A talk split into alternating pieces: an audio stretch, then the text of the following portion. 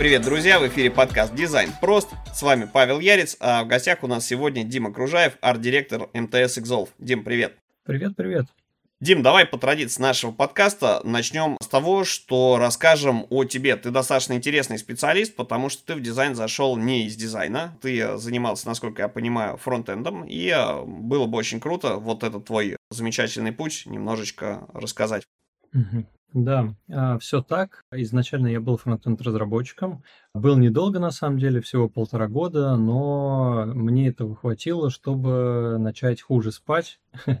Поэтому я начал задумываться, э, что-то нужно в жизни поменять. Вот. И в компании, в которой я работал на тот момент, открылась позиция дизайнера. Был очень интересный продуктовый кейс. И мне разрешили попробовать. Э, ну, естественно, с одобрения заказчика. То есть это все было обоюдно. Вот, и мне достался очень клевый кейс. Мы изучали клиента прям а, основательно. Мы вышли за пределы интерфейса, познакомились с отраслью бизнеса, вообще целиком с бизнесом. Поэтому я набирался опытом очень активно. Вот, но когда я был фронтенд-разработчиком, мне очень нравилось верстать. И это было прям, ну, классно. Это, наверное, самое любимое, что мне нравилось. И очень сильно удивляло то, что большинству людей это не нравится. Сама по себе верстка довольно близка к дизайну и очень сильно помогает, если ты ее знаешь. И, собственно, когда я рисую теперь интерфейсы, я в голове их и сразу же и верстаю.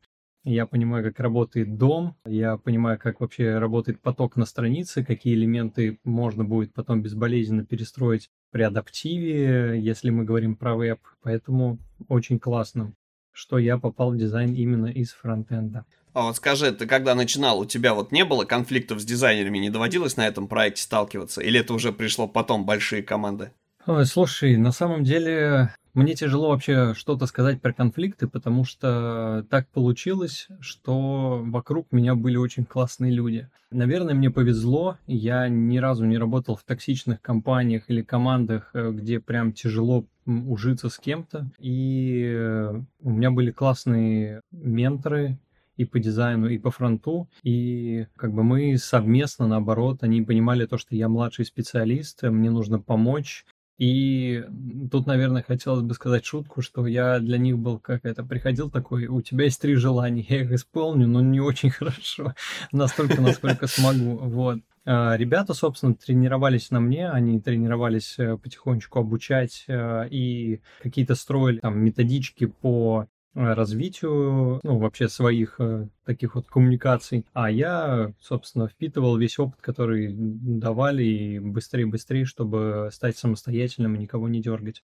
Ну, собственно, и уж если говорить про фронтенд, то когда занимался фронтом, для меня тоже было сюрпризом, что эти две стороны не очень, ну, как бы не очень любят друг друга. С одной стороны, я понимаю, что они друг другу как бы создают проблемы, и поэтому появляются какие-то, э, наверное, не самые приятные разговоры временами. Но, опять же, если коммуникация выстроена правильно, и как бы ребята видят э, сильные и слабые стороны друг друга, пытаются помочь и где-то подметить, это работает как полноценная команда, то Получается, на самом деле, очень неплохой процесс и конверсия с этого процесса. К примеру, у нас мы пока были фронтендерами, у нас было четыре фронта в команде над одним проектом и два дизайнера. И мы неплохо ладили, мы находили какие-то баги вместе, приходили к ребятам, объясняли, что они сделали не так, что будет тяжело реализовать в интерфейсе и по каким причинам. Ребята в этот же момент проверяли нас, как бы пытались нагрузить, защитить, защитить свое решение, а, чтобы мы не оказались какими-то немножечко ленивыми людьми, которые не хотели бы просто это писать, и поэтому просят решение попроще. Но, опять же, повторюсь, мне повезло с командой, все были очень активны и хотели создать что-то новое, интересное, прям такое. Поэтому каждая э, скучная идея дизайнера, наоборот, рассматривалась, как а мы можем сделать что-то поинтереснее, потому что, вот, к примеру, на рынке есть примеры посильнее. Звучит, конечно, что каждое скучное решение дизайнера, каждая скучная ну, идея. условно, да, да, да. Тут, наверное, не скучное, а просто как обычное, типичное, или где можно усилить его. Мы приходили тоже с запросом сделать что-то посложнее и поинтереснее.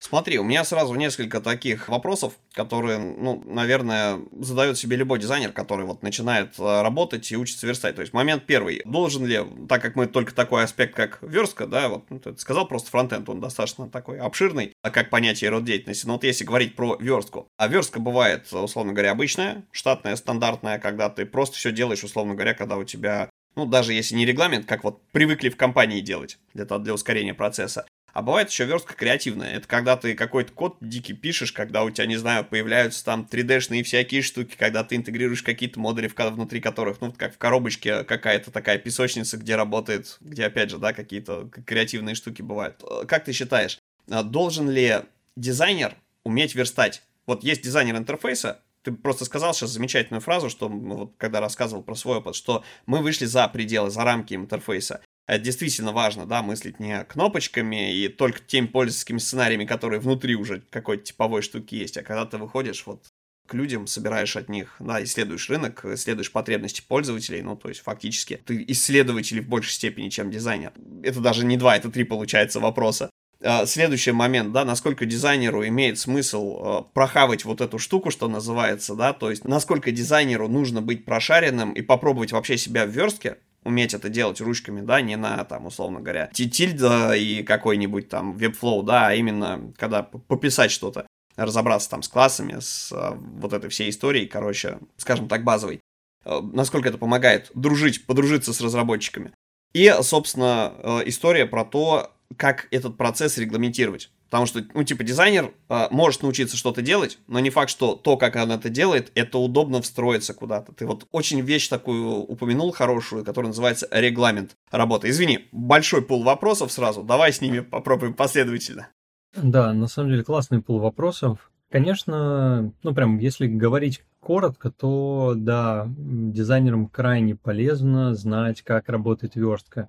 Им хотя бы верстка, да, фронтенд это очень обширная тема, но хотя бы верстку понимать нужно, потому что, ну, как, какие есть там технологии, чем одна, там, к примеру, когда писал я, не было гридов, которые там потом просто появились с огромной поддержкой и стали, ну, очень крутой фичей. Там флексы были как чудо тогда. вот, и условно тут, наверное, весь процесс начинается с документации, я бы так сказал.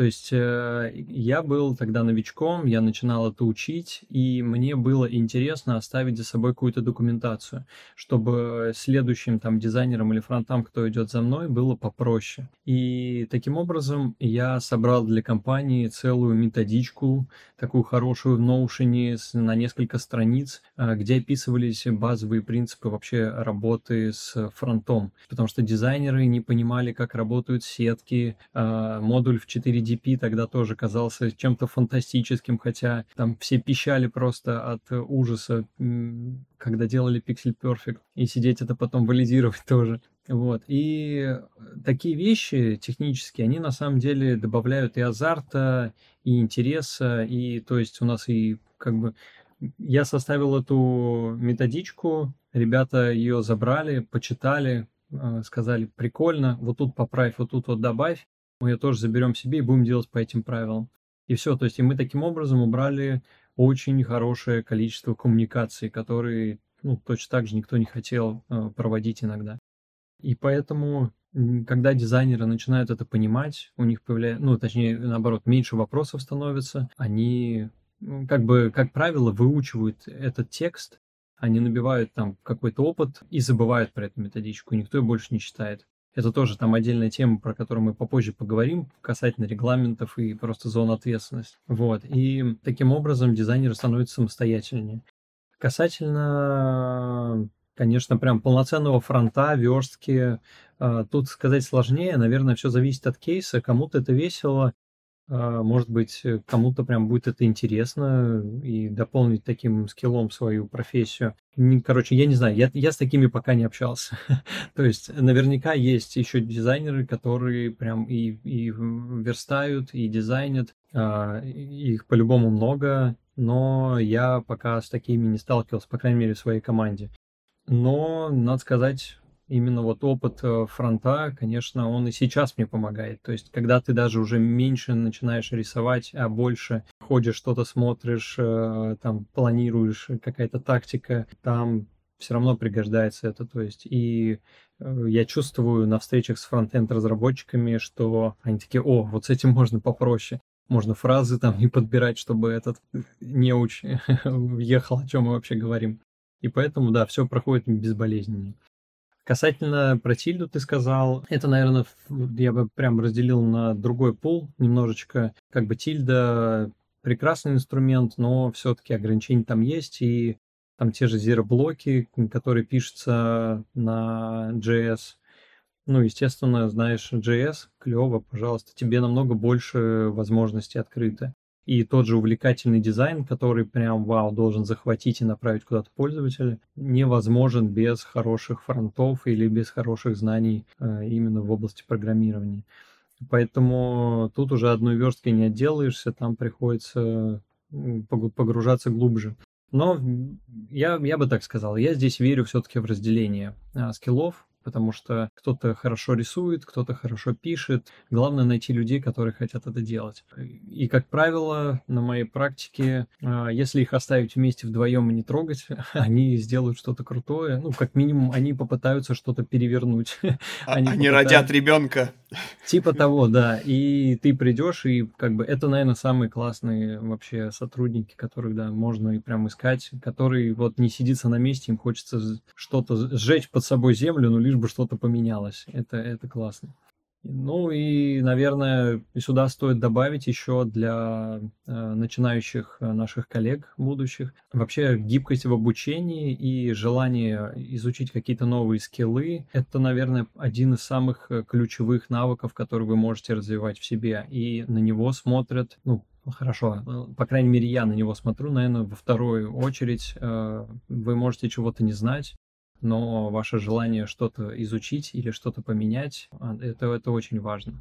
И если прям закончить э, отвечать на этот вопрос, я могу привести в пример, у меня есть друг фронтенд разработчик, тот вообще уникальный тип, и он настолько хорошо вот владеет этим скиллом изучать что-то новое, что он просто садится начинает писать на новом языке программирования, перебирая просто то, что он знает из старых. И выглядит это потрясающе, я всегда удивляюсь. Короче, чем больше вы знаете, тем э, лучше ну, как бы, тем более ценный кадр вы.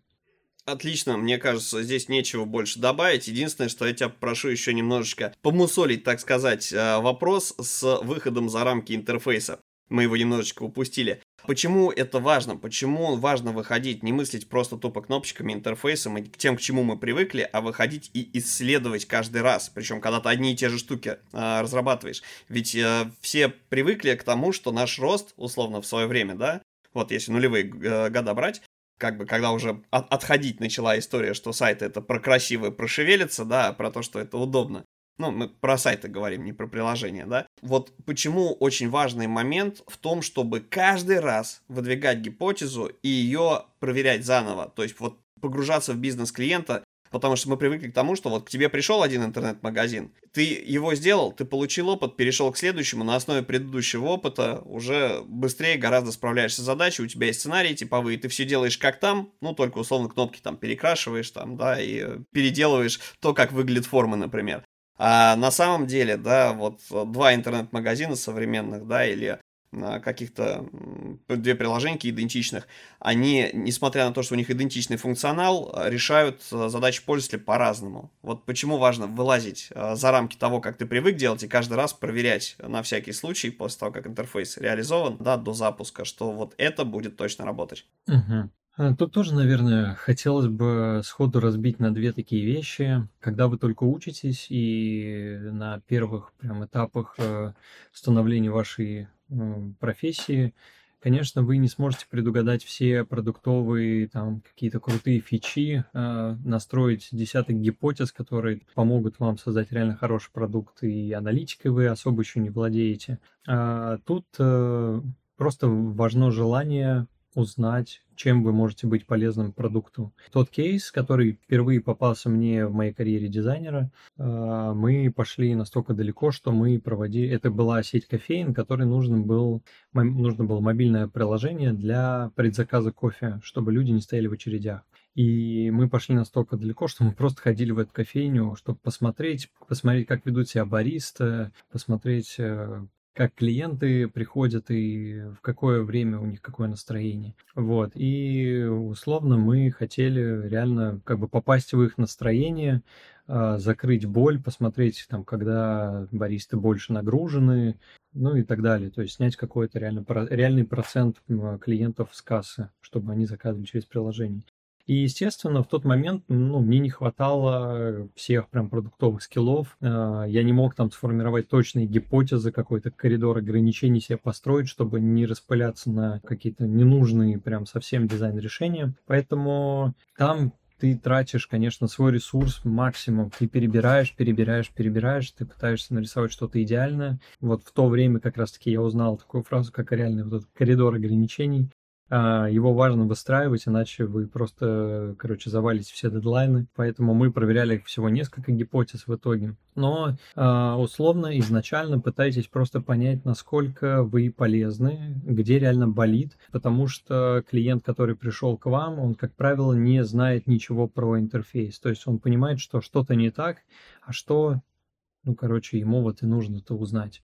Здесь э, много методов, которые могут быть полезными, и брифы у них, ну там есть классные брифы, которые вообще из четырех вопросов всего состоят и помогают реально ответить на многие, как минимум, запросы э, ваших клиентов. Пытайтесь э, провести хороший самый простяцкий анализ конкурентов, посмотрите, постройте какие-то там цепочки, насколько длинное целевое действие сейчас у клиентов и как вы хотите его сделать короче. И, наверное, здесь самым важным а, оставляете за собой артефакты, потому что если вы этого делать не будете, ваша голова рано или поздно начнет выкидывать всю информацию, которую вы накопили. И это страшная вещь. И еще как бы вы в такой момент просто не думаете о том, что после вас придет другой дизайнер, который будет это все дело поддерживать. И чтобы он делал это точно так же с рвением и хорошо, как и вы, пожалуйста, оставляйте артефакты. Это очень важно. Как слово, кодеры ругаются, почему код не, закоммен... не прокомментирован, что для чего. Также и здесь. Дизайнерам ну, важно иметь эту свою документацию. А если вы, конечно, уже опытный специалист, вы прекрасно понимаете, вы прошли этот путь, вы уже знаете, какие гипотезы, ну, возможно, у вас есть прям база наработанных гипотез, которая работает в каком-то сегменте рынка, а, вы можете применять их, естественно, то тут, э, скорее всего, ну, я бы сказал, что первое, что делают дизайнеры, ну, по крайней мере, которых я знал, что они делали, они пытались обезопасить э, продукт от самих себя. То есть э, мы все прекрасно понимаем то, что нас заказывают как специалистов, но рано или поздно мы уйдем. Э, срок жизни э, там, сотрудника в любой компании заканчивается, или любой проект тоже подходит к концу, и вам пора куда-то дальше. И, и здесь важен набор просто всех инструментов, которые вы использовали. Опять же, та же документация, все те же контакты, выводы какие-то. Это будет классным кейсом и для вас, как для дизайнера, и это останется хорошим артефактом для бизнеса. Если он будет реально хорошо собран, то бизнес придет с вашим же в итоге вот этим резюме, потом в следующее агентство или куда-то там, или а, если в свой штат, он это отнесет, и на основе этого и будет следующая разработка. Поэтому здесь вам скажут только спасибо. Ну, а если прям подытожить э, краткая цель, типа почему нужно выходить за пределы, это интересно для дизайнеров, вы решаете реальную проблему на рынке, и проблема это, как правило, не кроется в одном лишь интерфейсе. И э, если вы решите этот кейс, опять же, у вас классное портфолио, вы супер крут, вы супермен, вот, и можно нести это дальше. Смотри, ты упомянул историю про lifetime value, так сказать, дизайнера любого, ну, вообще любого специалиста в рамках компании. А не будем, да, рассуждать о том, а, сколько он по годам или месяцам а, длится, да, но тем не менее, почему уходят люди, это прямо отдельный вопрос, на который можно делать прям серию выпусков или даже целый отдельный подкаст а, с кучей-кучей сезонов. Но если же говорить про сравнение, у тебя есть опыт работы в онлайн так сказать, компания, да, то есть э, в, в IT-конторах, которые делают цифровые продукты, вот. А есть э, так называемые офлайн э, компании, то есть ребята, которые не диджитальные компании, давай вот так, все вот это дело, да, назовем. И вот вопрос, а если говорить о твоем опыте вне диджитальных компаниях, вот где проще работать, если их сравнивать, да, соответственно, и почему за диджиталом, ну, почему за ним будущее уже, наверное, бессмысленно говорить в 21 веке, в 23 году, но тем не менее. Да, я успел поработать еще и в офлайн компании это как раз-таки та сеть кофеен, с поддержкой того все, ну, всего того, что мы для них делали. И это был небольшой перерыв между вот айтишными компаниями. И э, тоже, если сказать прям честно, я больше не хочу, короче, в офлайн компании, э, но э, это не так плохо, это не так страшно на самом деле.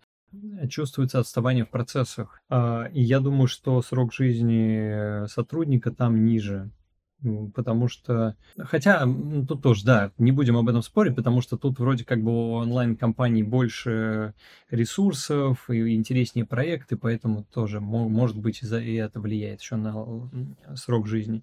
Но в целом э, процессы в офлайн компаниях э, как будто бы выстроены хуже, или как минимум э, они или там задокументированы хуже. Но опять же, не во всех надо понимать, в каких-то крупных, наверное, там компаниях ну, не, не зря же говорят, что Макдоналдс, да, там типа лидер по процессам.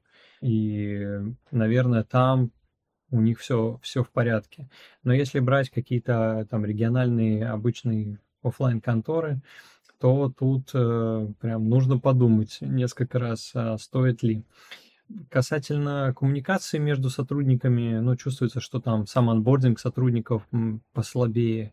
И к сожалению, у меня нет ответа, почему это так.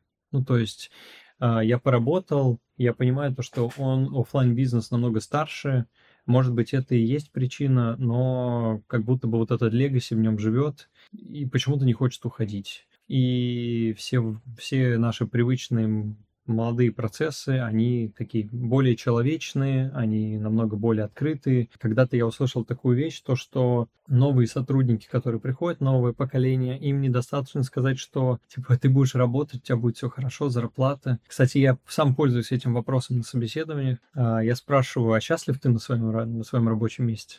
И на самом деле на этом вопросе сыпятся все просто. Хоть ты с генеральным директором разговаривай, все равно никто не знает, никто не готов к такому простому и честному вопросу. И, наверное, то, что вот э, настолько онлайн-среда стала открытой к людям, пытаться как-то угодить и э, рассмотреть разные сильные стороны разных людей, и поэтому, наверное, появляется такое разнообразие внутри. А, с офлайн, конечно, там в этом плане послабее. А, но в итоге я, да, я ушел, и ушел я на полную удаленку вообще, так, чтобы не работать э, в офисе, поэтому для меня это на самом деле после офлайна э, стало таким глотком воздуха, но касательно процессов, конечно, это тоже довольно интересный опыт, потому что когда ты видишь людей вот так вот, можешь прийти с ними поздороваться, пообщаться, а тут не видишь, нужно прям серьезно подойти к организации процессов, к общению, чтобы никто друг друга не обидел. И хороший такой момент, мы как проработать там, типа вот давать фидбэк, чтобы дизайнеры же люди творческие, и мы же работаем, с, как бы наша профессия это профессия бесконечных правок, и, конечно, в офлайн э, фидбэк э, дается проще, то есть ты видишь человека, ты можешь ему сопереживать, он видит, что ты не хочешь его ни в коем случае обидеть или как-то задеть. Вы постоянно, как бы, язык тела, жестов, мимики он подсказывает. В онлайн, конечно, с этим, особенно если это полная удаленка, посложнее. Но, тем не менее, зато это интересно. Кто смог выстроить процесс онлайн, тому вообще ничего не страшно. Ну, на самом деле, это так. Тут, мне кажется, даже не процесс э, общения и коммуникации с коллегами требует оптимизации, если вот так вот резко перескочить из офлайна в онлайн, а вопрос в том, чтобы во-первых, если у тебя есть какие-то домашние, чтобы они понимали, что ты сейчас работаешь, а то, что ты сейчас дома находишься, да, как бы это не значит, что тебя можно условно говоря, за картошкой послать в любой момент времени, да. И ты никогда не объяснишь своему коту, что в рабочее время твоя клавиатура — это твое рабочее место.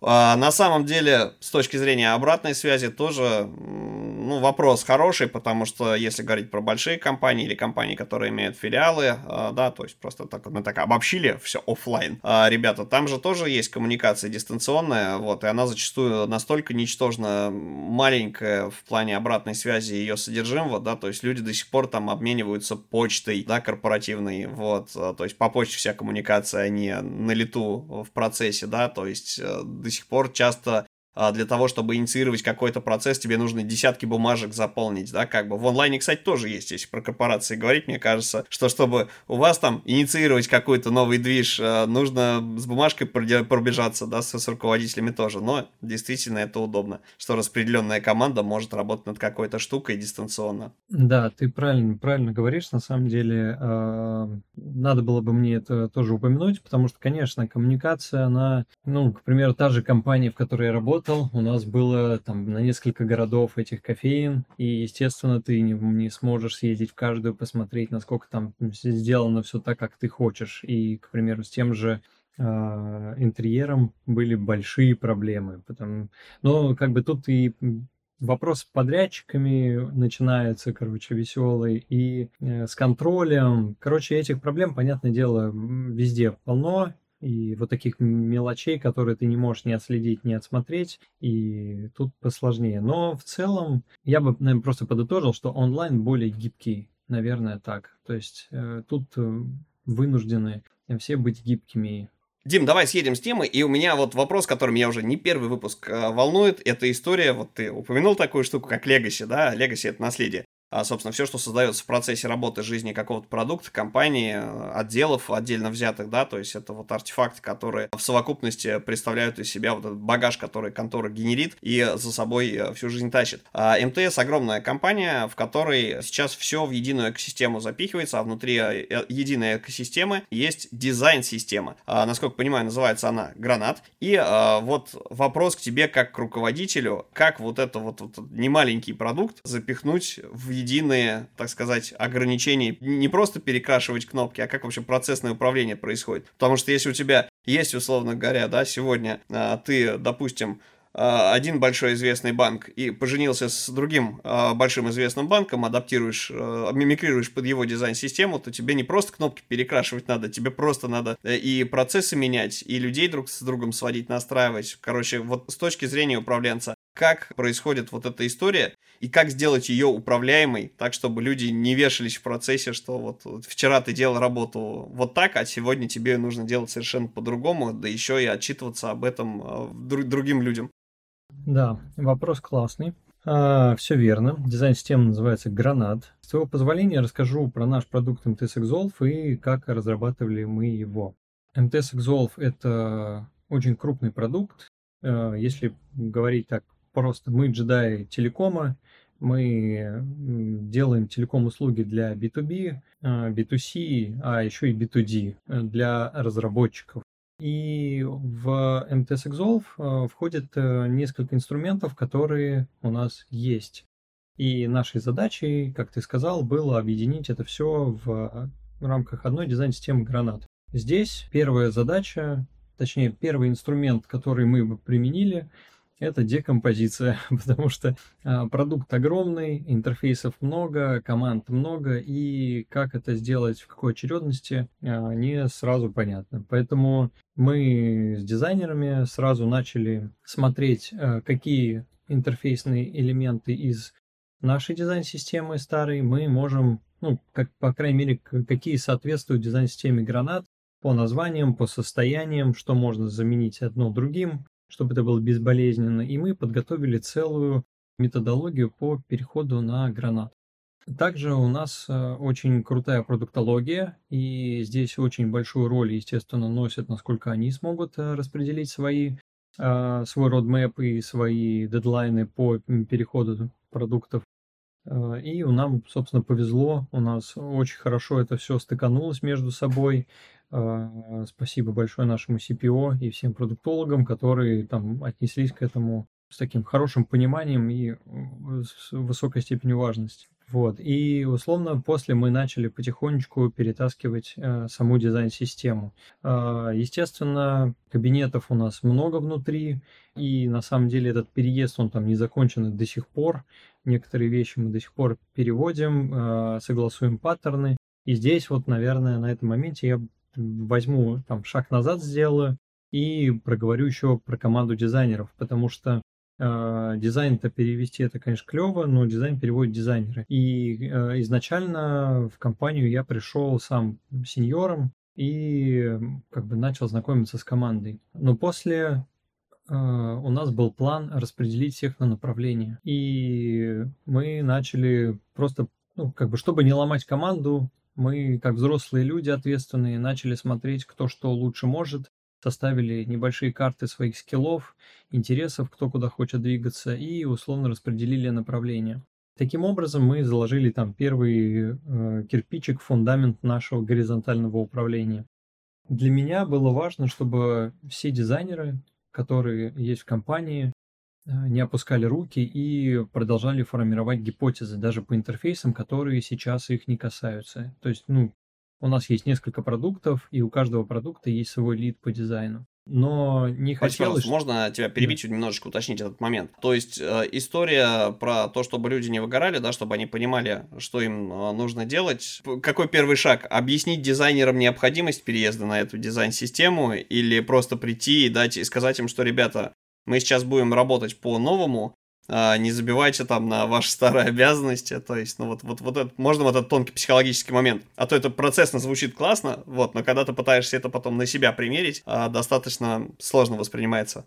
Ага, э, да, этот момент я упустил, прошу прощения. А, с дизайнерами мы ну, изначально, конечно, а, моей целью было понять вообще, в каком состоянии сейчас дизайнеры, что они хотят рисовать, что у них лучше получается, что нравится, что не нравится, потому что интерфейсы, понятное дело, их можно там с десяток раз перерисовать, они будут клевыми и понятными, или наоборот не клевыми. Ну, короче, тут это уже дело такое приходящее. И условно как я уже раньше говорил, мне чертовски повезло э, с командами и в жизни, и сейчас повезло. Я попал к ребятам в коллектив, которые довольно долго уже находятся в компании и занимаются всеми интерфейсами. Они были в курсе всех событий, и, что самое главное, они взрослые и в курсе то, чего им нравится. Вот, поэтому мы условно начали формировать э, такие, ну, не то что регламенты, мы начали распределяться просто на направления, и просто чтобы у каждого направления был ответственный человек, который закроет э, собой там, большую часть вопросов. А, но здесь появился вот второй момент. Не хотелось, чтобы, если, к примеру, ты руководишь за веб, отвечаешь, не хотелось сделать так, чтобы один человек э, просто тонул э, в этом всем. То есть он не будет же рисовать все интерфейсы веба, все равно нему приходят другие дизайнеры с другими запросами, и нужно было придумать инструменты, какой-то спасательный круг для дизайнера, как он мог этим руководить и, понятно, там управлять. Поэтому мы просто сделали понятные синки, где мы даем фидбэк, то есть у нас есть лид, который принимает решение за то или иное дизайн-решение. Он всегда на этом синке присутствует, высказывается абсолютно как э, обычный дизайнер, то есть э, у этого человека нету никакой там дубинки, которая помогла сказать так не делать. Ну, точнее, если это прям совсем плохо, естественно, lead остановит, скажет, у нас при, приняты другие паттерны. Но если это что-то новое и реально сильное решение, lead э, у нас, как правило, берет это на вооружение или как минимум ставит там дополнительную встречу, где мы разбираем этот кейс и смотрим, куда направить текущий паттерн в компании. Поэтому э, здесь как бы мы создали такую горизонталь, где вроде бы ты и отвечаешь за направление, но к тебе может прийти любой человек, и вы ему пообщаетесь про твое, про твое направление. Таким образом, lead получает полноценный канал фидбэка а, активных людей, то есть э, к нему приходят люди, которые реально хотят что-то рисовать изменять. И информации достаточно для того, чтобы принять решение. И вся команда получает человека, который становится источником знаний, то есть за ним все документации по своему направлению, и он как бы тут э, руководит стратегическим бэклогом, куда мы развиваемся в данном направлении.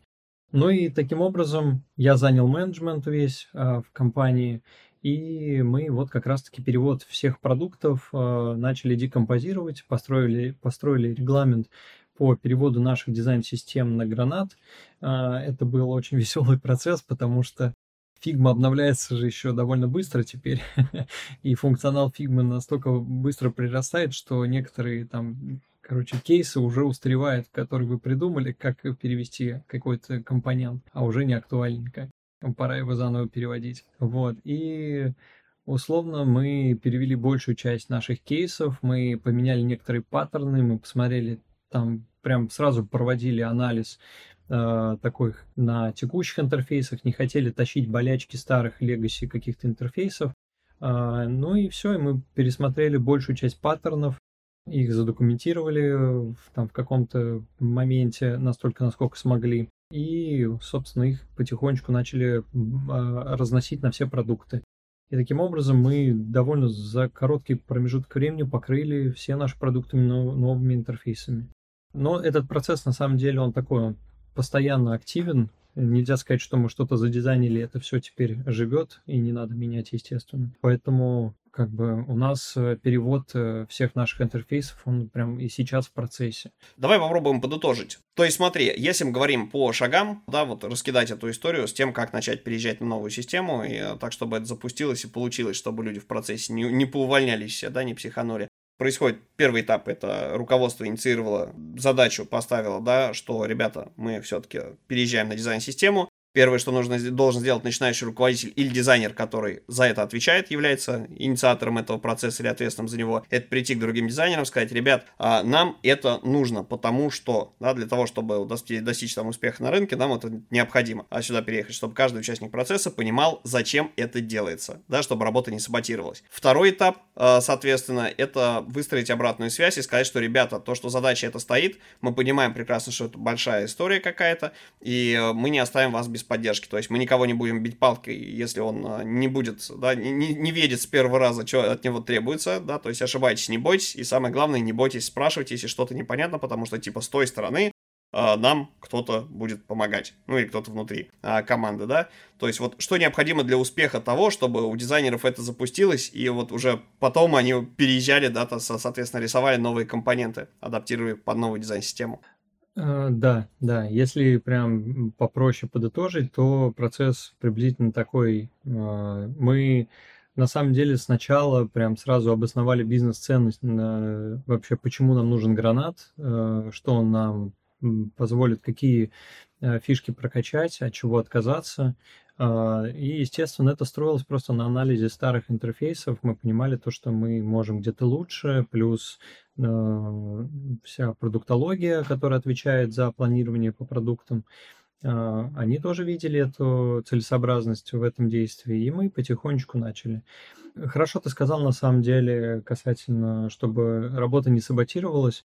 Э, дизайнеры довольно ревностно относятся к своим интерфейсам, это правда, и ну, да и я не исключение, естественно. Поэтому здесь нужно быть очень аккуратным, а, но вот благо мы смогли перетащить все хорошие наработки, которые были у нас по старым интерфейсам.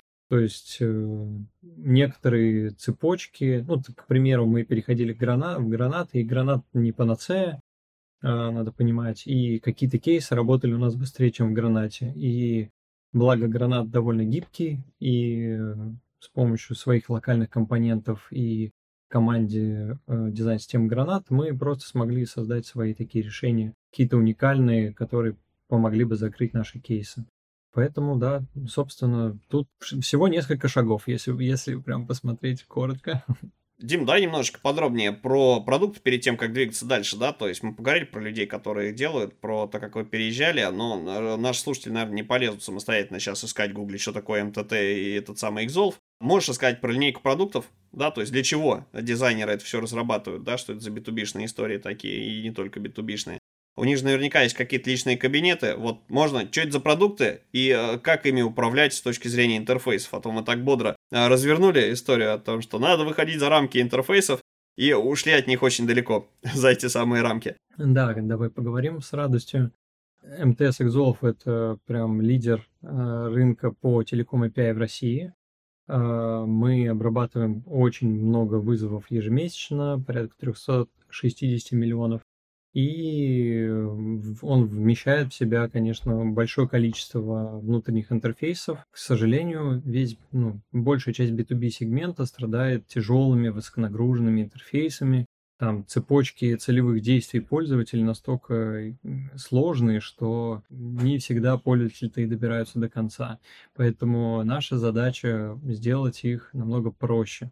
Внутри нашей компании есть несколько продуктов. Мы делаем и виртуальную АТС, и у нас есть интерфейсы для построения голосовых роботов, и для работы с услугами Telecom API. И там уже тоже доступно много всяких разных э, крутых штук, типа обратного звонка, авторизации по номеру, управления голосовыми сообщениями, текстовыми и так далее. А, в общем, наши интерфейсы помещают в себе огромное количество сложных таблиц, огромное количество очень таких э, не очень, точнее, наоборот, гибких э, инструментов, которые мы сейчас стараемся переработать.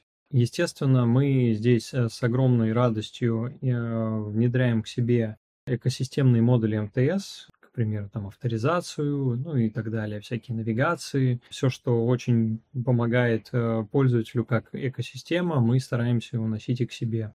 Тут следует сказать, что не только наши интерфейсы сложные, понятное дело, ну, то есть мы говорим только про интерфейсы, у нас могут слушать а, дизайнеры, которые и занимаются друг, в других а, областях дизайна. И у нас есть и дизайнеры по коммуникациям, которые тоже иногда ломают голову, как показать красиво на иллюстрации или как а, визуализировать какой-нибудь там callback, к примеру, звонок, вот, и непростая задача. И условно мы стараемся, конечно, выстраивать как бы вживлять в наши и интерфейсы, и дизайн какие-то привычные паттерны поведения или какие-то дизайнерские решения, которые мы видим там, ну, прям в обычной жизни почаще, в привычных нам интерфейсах, ну, наверное, самый хороший пример бы был здесь установка игр на винде. А, мы там все привыкли просто клацать далее, далее, далее, далее, и все, игра установлена. То есть так выглядит идеальный путь пользователя, да, когда ты ничего не делаешь, ты просто нажимаешь далее, читаешь, соглашаешься, либо не соглашаешься.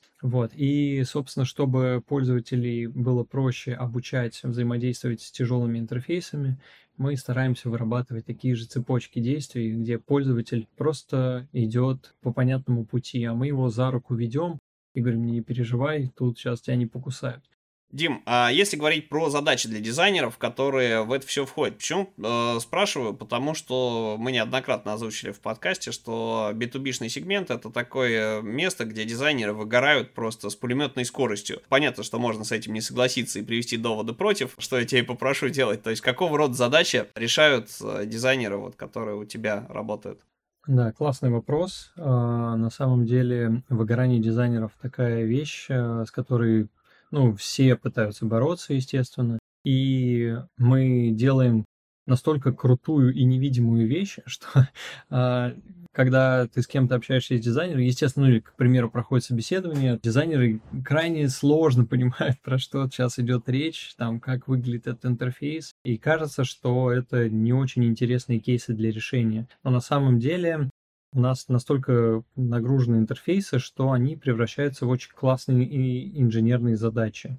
И э, у нас, э, несмотря на то, что мы B2B, но можно даже сказать то, что B2D, мы все-таки для разработчиков делаем платформу. Вот, и э, у нас э, есть очень классный прям такой спектр задач, и он настолько разнообразный, и благодаря тому, что у нас такое вот горизонтальное подключение дизайнеров к разным задачам. Ну, мы это называем конкурирующие гипотезы, чтобы перемешивались они. И мы подключаем дизайнеров к разным задачам.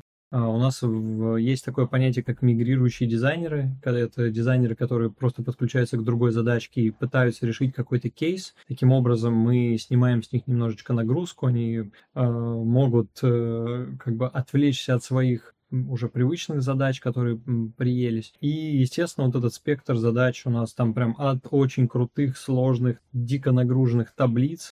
Там у нас э, к этим таблицам фильтры, это как там отдельный космолет, блин, там есть логические группы, у них э, их так тяжело настраивать, мы пытаемся их там настолько сделать гибкими и понятными, чтобы они всегда были помощником тебе, а не наоборот. Плюс у нас есть no-code редактор, который позволяет собирать там builder здоровых роботов, а, и по факту это мини-фигмы, внутри твоей фигмы, которую ты рисуешь. То есть это очень классные вещи, в которых нужно держать в голове очень много интересных реально инженерных задач. А не говоря уж про те дизайн-системы, которые ну, как бы должны в себя вместить все эти уникальные компоненты. Плюс э, в наших продуктах довольно сложная навигация, и мы там тратим реально очень большое количество времени тестирований а, для того, чтобы выявить хорошие цепочки для пользователей по нашей навигации. Ну, плюс, естественно, мы как-то стараемся дизайнерам доносить успехи, ну, которые получились благодаря им, и как бы мотивировать их на новые хорошие решения. Плюс э, у нас дизайнеры участвуют также в тестированиях. Это всегда весело и интересно. Мы стараемся ну, делать их разнообразными, и иногда им как бы отключать модерацию, просто сидеть наблюдать, а потом обсуждать, кто что увидел, потому что дизайнеры тоже разные, мышление разное. Ну, так и наоборот, какие-то модерируемые тесты. Иногда их даже делаем прям такими уникальными под себя. Но тут главное, конечно, с аналитиками методику придумать расчеты, чтобы это не превратилось больше в наказание, чем в решение. Ну, в принципе, такими методами стараемся бороться. Если подытожить, интересные задачи, возможность в этих задачах поучаствовать всем и как-то повлиять на процесс, посмотреть, э, что из этого получилось, получить какие-то метрики и, ну, естественно, как-то повлиять в целом э, на бизнес, пойти узнать, что может быть лучше, как-то, может быть, найти свою ошибку какую-то. Это, кстати, про ошибку тоже один из вопросов на собеседованиях. Мы спрашиваем, про неудачные кейсы. И когда дизайнер знает, где он ошибался, это всегда в плюс.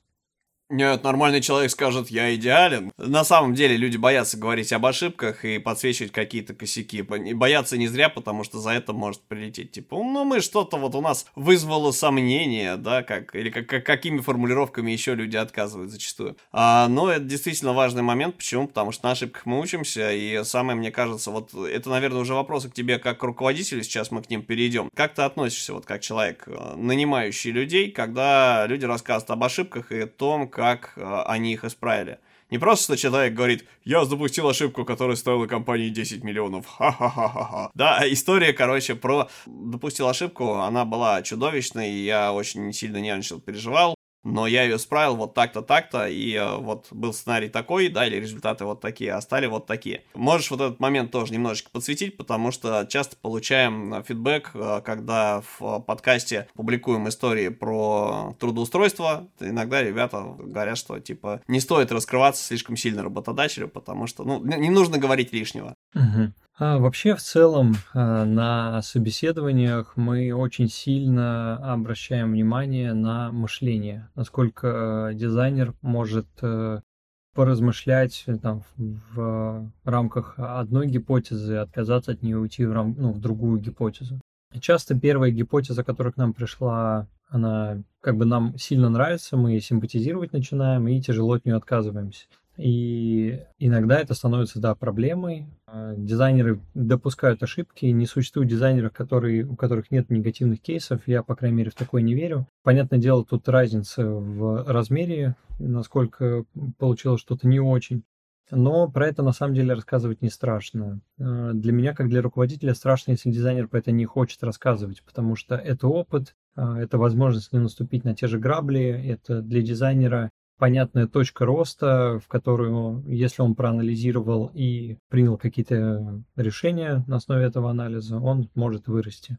Да и, собственно, все в дизайне начинается с анализа. Если ты не понял, где твоя ошибка, как тогда ты поймешь, где твое сильнейшее решение. Поэтому рассказывать про свои негативные кейсы, я считаю, не страшно. Понятное дело, что в момент рассказа было бы полезно оперировать именно на какие-то точные вещи, почему это вообще ошибка, как ты понял, и, ну, естественно, вот ты правильно сказал, и как ты это устранил, потому что устранение очень важно. Да, и потому что если ты понял... Я сейчас просто представил себе историю, что Э, ну, я облажался, и меня уволили, и теперь я пришел к вам.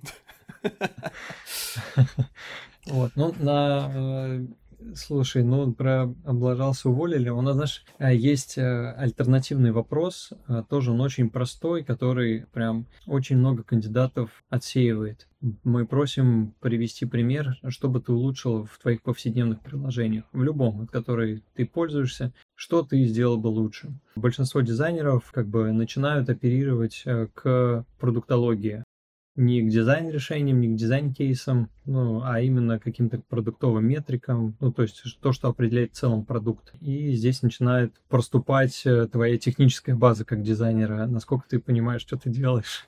Вот, и вот тут э, как бы тоже ну, появляется тот момент, как ты говоришь, меня уволили, я пришел к вам, и ты понимаешь то, что, ну, судя по всему, вот тебе этого не хватило, видать, на прошлом месте. Окей, раз уж мы эту тему затронули, то вопрос э, традиционный для выпусков с МТС, тебе как руководителю, кем должен быть тот сверхчеловек, который э, мог бы прийти к тебе работать, что ты ценишь в людях и э, насколько человек должен быть, не знаю, там, заряженный или спокойный, какие у него должны быть личные качества, да, подо что ты его берешь, как ты понимаешь, что он под задачу или под какой-то процесс подходит.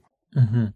А, смотри, наверное, я бы отбросил сначала фразу сверхчеловек, потому что с такими сложно, как правило, со сверхчеловеками. А, важнейшим кейсом для нас является умение размышлять и строить какую-то аргументацию на основе чего-то. То есть это происходит из а, умения защищать свои дизайн-решения, насколько ты понимаешь, что ты сделал, сильное это решение или нет, насколько оно коррелирует с какими-то хорошими решениями рынка, и насколько ты готов от него отказаться. То есть, если сейчас это перебор, а, бизнес не всегда готов к каким-то решениям, то есть мы можем попросить, ну, давай вы это возьмем на вырост, а условно сейчас по времени мы просто это не реализуем. И для нас важно, чтобы дизайнер не утратил оптимизм э, и понял то, что это не из вредности, а потому что сейчас бизнесу так будет полезно. Это все, наверное, в целом, знаешь, как упирается в на то, насколько ты... Мне хочется употребить термин по-взрослому, смотришь на это, но это будет не совсем правильно. То есть тут э, просто насколько ты адекватно оцениваешь э, тот или иной ресурс твой и компании и умеешь построить аргументацию. Но опять же, то же самое там, мышление, насколько ты гибок, насколько ты хочешь изучить что-то новое, попробовать сломать один паттерн и попробовать применить другой. А, сейчас интерфейсы все стали такие более минималистичные и стараются убрать лишние а, какие-то атрибуты, которые бы их сильно выделяли для того, чтобы унифицировать э, опыт пользователя. А, но как бы прийти и сделать что-то по-новому всегда важно. Или хотя бы посмотреть, сказать, ребята, у вас вот тут вот а, чешется, а вы не расчесываете, пора это поменять. Наверное, мы просто ищем в большей степени человека, который мыслит, понимает бизнес, а, умеет разговаривать и а, был бы довольно гибок для того, чтобы ужиться в команде, которая живет горизонтальным управлением, то есть где все люди ответственны за твое решение. И здесь э, я уже один раз говорил про конкурирующие гипотезы. Наша команда генерирует их как раз-таки все, всей командой. То есть ты отвечаешь за какой-то продукт или за какую-то фичу, но мы всегда рады, если придет кто-то с соседнего продукта и поможет там что-то погенерить.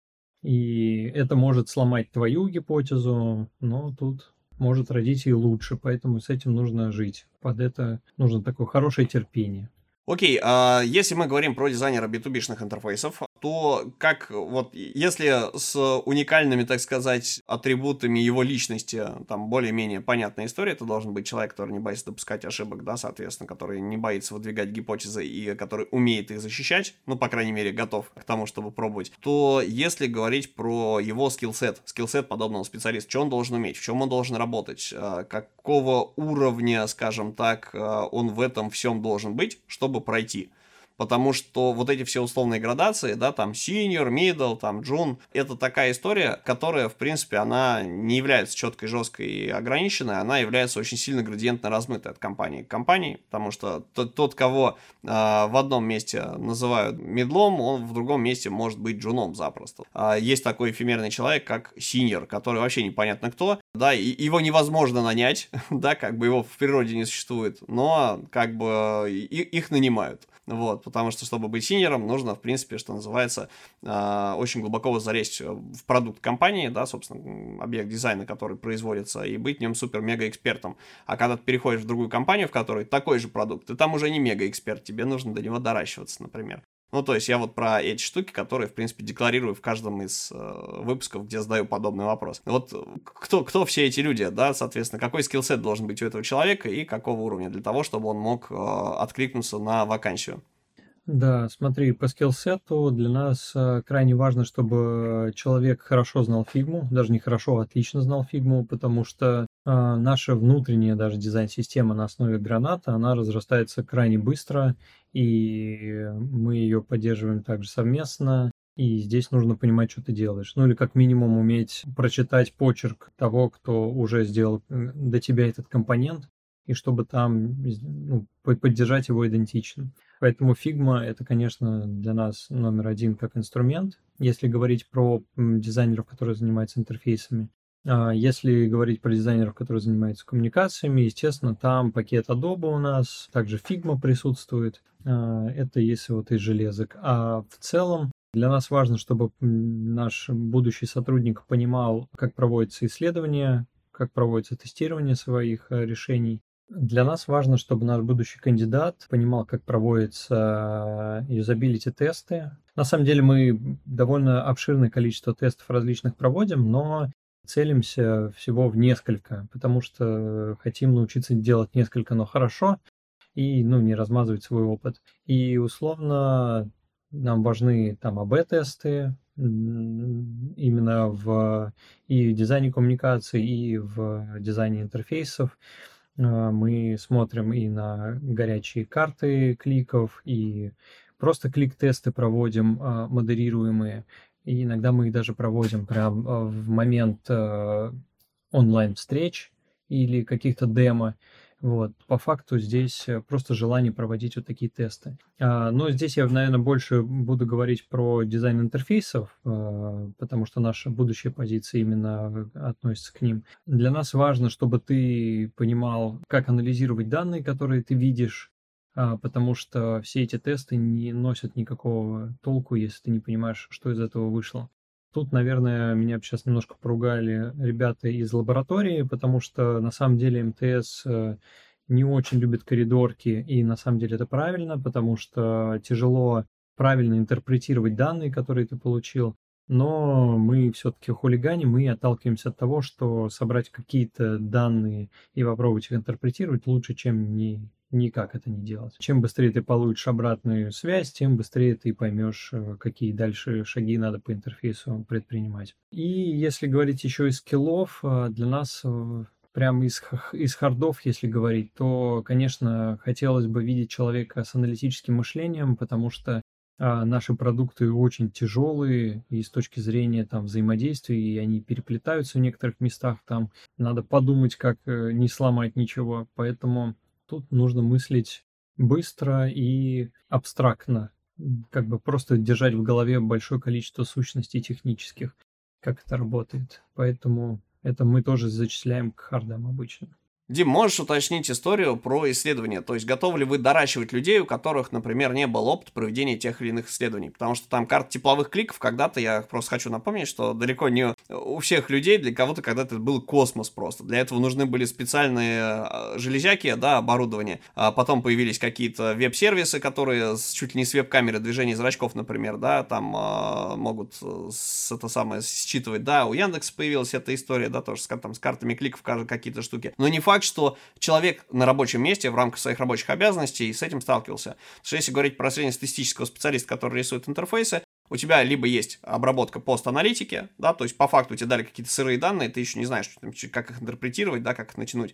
У тебя есть история с тем, чтобы действительно проводить коридорники, это быстро, дешево, что называется, да, выбежал в коридор, э, да, запустил какой-нибудь прототипчик, там, не знаю, в фигме там или в чем-нибудь еще, дал коллеге потыкать, типа, стоишь и смотришь, типа, а справится он с задачей или нет. А вот, то есть это может быть опрос э, пользователей и так далее, но этим все и заканчивается, потому что все остальные истории, которые там, не знаю, глубинные интервью, еще прочие вещи, далеко не каждый дизайнер, э, который рисует интерфейс, с этим сталкивается, потому что у нас э, возникла история с разделением труда. Те, кто проводит глубинки, называются исследователи, а те, кто называется дизайнер интерфейса, они вот кнопочки тестируют, да, типа выполнил пользователь свой сценарий или нет в рамках того, что уже нарисовано.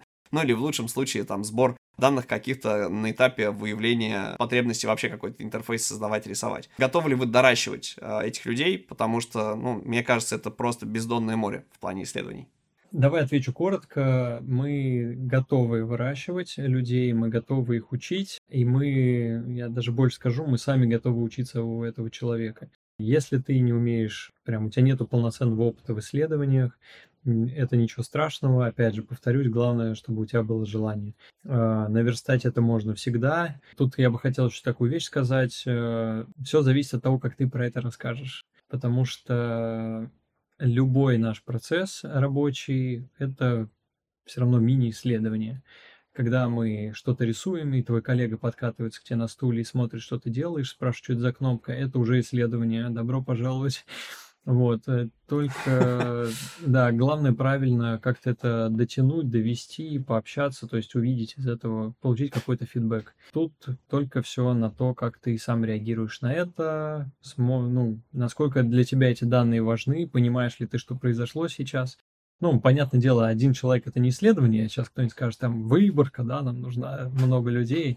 Но в целом, как бы, ты уже ты начинаешь тестировать свой интерфейс, ты уже начинаешь ты можешь смотреть, э, что смотрит, на что посмотрел человек. Ты уже можешь понять, что там стало доминантой в твоем интерфейсе, что привлекло его внимание. Спросить про такие мелочи. То есть и э, сравнить это с твоей цепочкой там, целевых действий. То есть тут э, много можно придумать интересных вещей. Это реально всегда открытая тема, и разные интерфейсы покрываются разными тестами, поэтому тут невозможно быть готовым ко всему.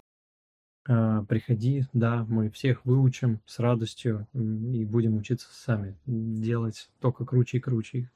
Дим, последний вопрос тогда а, к тебе как к руководителю и как к нанимающему менеджеру. Вот человек а, пришел, послушал подкаст, пошел, нашел себе вакансию по душе и, а, может быть, даже к этому моменту уже, если вакансия в твой продукт, она готова, да, то, соответственно, перешел по ссылочке, посмотрел все это дело, прошел историю с HR, поговорил с тобой, пообщался, и вот ты берешь его на работу. И вот здесь наступает жестокая реальность, которая бьет тебя по лбу, потому что на собеседовании всего не, не рассказать, чем занимаешься. Вот чем у тебя люди занимаются? Можешь вот рассказать про это более подробно? Да, на самом деле, смотри, тут э, вообще история моя, моего попадания в компанию приблизительно отвечает на твой вопрос. Когда я был в поиске и меня приглашали на собеседование в МТТ, я был удивлен, насколько все оперативно в компании работает, то есть насколько быстро прилетает фидбэк. Ну, то есть по сравнению с другими компаниями, не буду называть, которые у меня были тогда. Ну, короче, прям на порядок все быстрее проходило. И меня это очень сильно зацепило. И я думаю, интересно, почему так?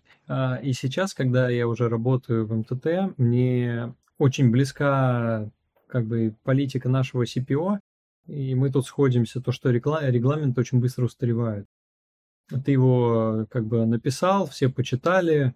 Вроде бы это классно работает на младших сотрудниках, которые забывают последовательность или им нужна вот эта подсказка, но как будто бы не работает на там старших сеньорах вот этих, которые фантастические боги просто уже э, решение проблем.